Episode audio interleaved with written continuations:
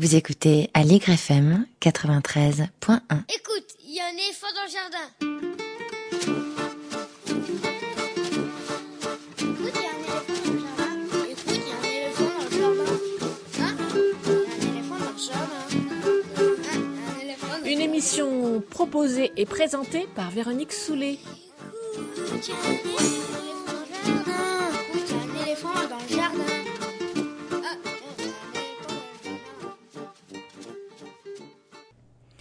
Un jour, quand j'étais toute, toute petite, je me souviens d'avoir eu besoin de sortir. Besoin d'air frais, d'extérieur, de courir. J'étais petite. À moins de me jucher sur une chaise, je ne voyais pas l'extérieur tant que je n'y étais pas. Et comme on était au huitième étage, autant vous dire que mes chances d'arriver à me jucher sur une chaise près d'une fenêtre sans que quelqu'un soit pris de panique étaient inexistantes. Donc j'étais là, je voulais sortir, mon père ne voulait pas que je sorte parce que ça ne devait pas être l'heure ou qu'il avait autre chose à faire, et je hurlais, je hurlais, je hurlais. Lui, ça le faisait sourire, cette petite fille qui avait de si grandes ambitions pour son petit corps, et en attendant que je me calme, il avait fermé la porte d'entrée à double tour.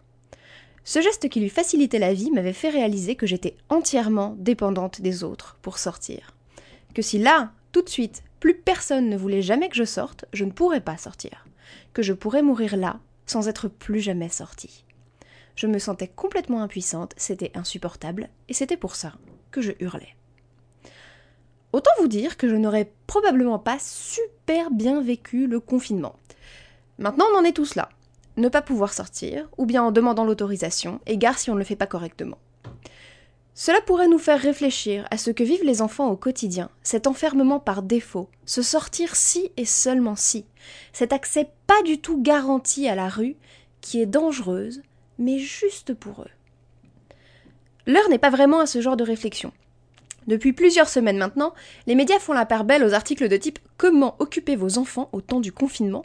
Et si on trouve aussi beaucoup d'articles sur les risques accrus de violences conjugales, leurs équivalents en matière de violences domestiques sont plutôt titrés Comment survivre à vos enfants que Comment permettre à vos enfants de vous survivre. On plaint les malheureux parents contraints de télétravailler avec leur progéniture et on se ferait presque croire que la raison pour laquelle on n'a pas changé le monde 15 fois et gagné un Goncourt au passage, c'est parce qu'on a des enfants. Les réseaux sociaux fourmillent de témoignages et d'anecdotes de parents quand ce ne sont pas des dessins ou des textes d'enfants. À toi qui, au bout d'une semaine de confinement, a écrit d'une main malhabile que tes parents sont, je cite, cons comme des haricots verts, petit cœur et compassion. Alors que cache cette omniprésence des enfants et surtout la désinvolture avec laquelle on évoque la charge qu'ils sont censés représenter pour leur entourage? Ce maintien coûte que coûte d'un travail scolaire quotidien qui avait d'abord pour objectif de faciliter le télétravail des parents et n'a plus pour ambition que de maintenir un semblant de normalité. À mon sens, tout cela relève d'un gros, gros, gros, déni. L'éléphant n'est pas dans le jardin, il est dans le salon, il squatte le canapé et entre deux séries télé, il boit vos bières. L'éléphant, c'est le hasard qui a voulu que cette maladie ne touche quasiment pas les enfants. Le hasard qui a voulu que parmi tous les humains, ceux-là se trouvent particulièrement épargnés, aucun mort chez les moins de 10 ans à l'heure où je vous parle. Vous n'aimez pas le télétravail avec vos enfants? Ne réfléchissez surtout, surtout pas à ce que serait le télétravail avec vos enfants en vous demandant en permanence s'ils passeront la semaine. Ne vous demandez pas ce que seraient vos nuits s'il vous fallait vérifier qu'ils respirent encore. Ne vous demandez pas ce que feraient les soignants, les éboueurs, les caissiers, les livreurs, qui vivraient non seulement dans la crainte de mourir eux-mêmes, mais aussi dans celle de tuer leurs enfants. Ne vous demandez pas si la droite américaine, dont des membres éminents sont gentiment en train de nous expliquer qu'il faut laisser mourir les vieux parce qu'ils sont improductifs, voire même que les vieux seraient ravis de se sacrifier pour maintenir le niveau de vie des plus jeunes, aurait pour la même raison appelé à laisser mourir les enfants, puisqu'après tout, ça se remplace, et que d'ailleurs, ils n'ont pas tous de sécu. Ne vous demandez pas si chez nous, on aurait laissé mourir les plus de 40 ans pour intuber les moins de 20, ou si au contraire on aurait décidé de sacrifier les enfants au nom de la productivité économique. Ne vous arrêtez pas non plus sur ce bouleversement anthropologique majeur. Voici que soudain les corps des enfants sont plus forts et plus adaptés que ceux des adultes. Voici que ce que nous nous représentons être l'ordre naturel du monde, nous les forts, eux les faibles, est durablement bouleversé.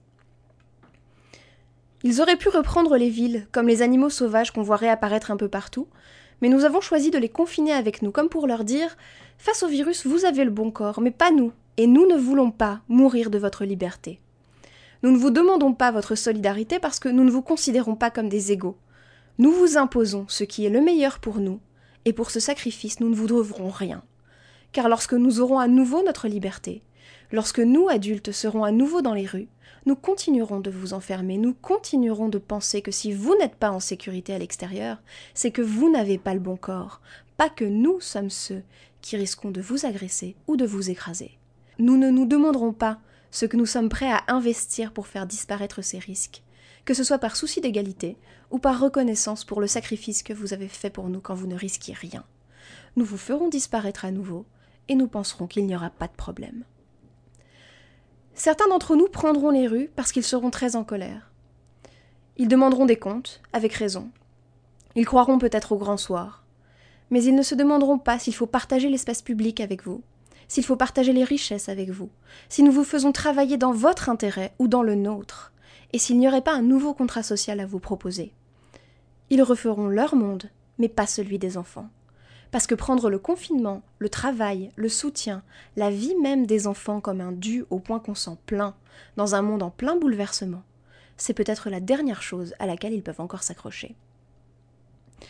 Tout cela étant dit, l'actrice Laura Benanti, qui si si je vous jure est super connue, a invité tous les enfants et les adolescents dont le spectacle de fin d'année était annulé à poster leurs vidéos sur Twitter. Il y a de très très très belles choses, et si ça vous intéresse, c'est sur le hashtag Sunshine Songs.